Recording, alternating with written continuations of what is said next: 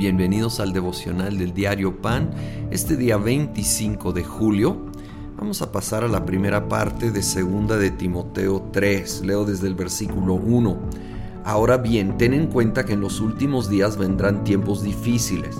La gente estará llena de egoísmo y avaricia serán jactanciosos, arrogantes, blasfemos, desobedientes a los padres, ingratos, impíos, insensibles, implacables, calumniadores, libertinos, despiadados, enemigos de todo lo bueno, traicioneros, impetuosos, vanidosos y más amigos del placer que de Dios. Aparentarán ser piadosos, pero su conducta desmentirá el poder de la piedad. Con esa gente ni te metas ¡Wow! ¡Qué lista! Pero creo para mí es clave entender que está hablando de gente en la iglesia. Porque si era del mundo, esto siempre ha sido así, francamente. Pero si leemos con cuidado el contexto, está hablando de gente que eh, sí pretenden ser amigos de Dios, pero se han vuelto más amigos del placer, que aparentan ser piadosos, tener una honra hacia Dios, pero su conducta es todo lo contrario del poder de la piedad, el poder del Espíritu Santo, que es el único que trae verdadero fruto, verdadera santidad y cambio. Con esa gente ni te metas, ¿sí? no, no está hablando de gente del mundo, está hablando, y esto concuerda con otros pasajes, de gente que pretende ser cristiana, pero vive abiertamente en pecado, no arrepentido, necesitamos alejarnos de esas personas. Y esto no es por odio, francamente es única esperanza de recapacitar y llegar al arrepentimiento.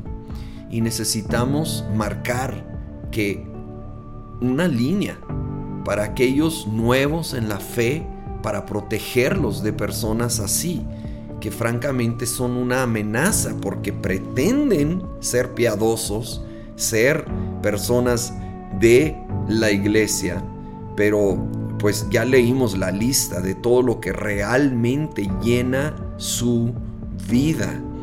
Y entonces esto de veras va a ser un daño, un daño si, si los seguimos procurando como si todo estuviera bien porque no está bien. Y continúa el pasaje, versículo 6. Así son los que van de casa en casa cautivando a mujeres débiles cargadas de pecados que se dejan llevar de toda clase de pasiones. Ellas siempre están aprendiendo, pero nunca logran conocer la verdad. Y aunque aquí menciona a mujeres, creo que esto realmente le sucede a hombres y mujeres igual.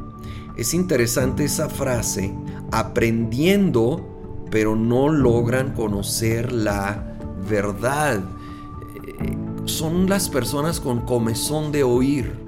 Si quieren oír, que es bueno, ¿verdad? Pero no en una manera saludable, porque siempre quieren algo novedoso, en vez de afianzarse en los fundamentos ya establecidos de la palabra de Dios quieren algo novedoso, una nueva revelación y aunque se supone que está basada en la Biblia, esa revelación es tomado fuera de contexto y de nuevo manejado o aplicado en maneras contrarios al fundamento y contexto de la palabra de Dios. Entonces aprenden ciertas cosas, sí, pero no conocen la verdad. Seamos sabios, cuidadosos. Todo lo que necesitamos se encuentra en la palabra de Dios, en la Biblia. Comamos la palabra, esa, esa leche y carne que es el fundamento para nuestra vida. Y créeme que al ir a la palabra con un corazón abierto y sincero, el Espíritu Santo sopla nueva vida sobre la palabra en su contexto para vivirla cada vez más. Señor, ayúdanos a ser sabios en estos tiempos que estamos viviendo.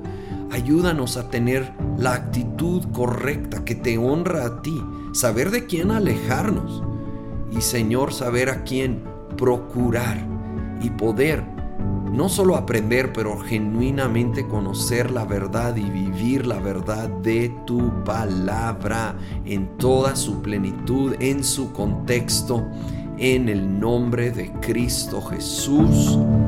Amén.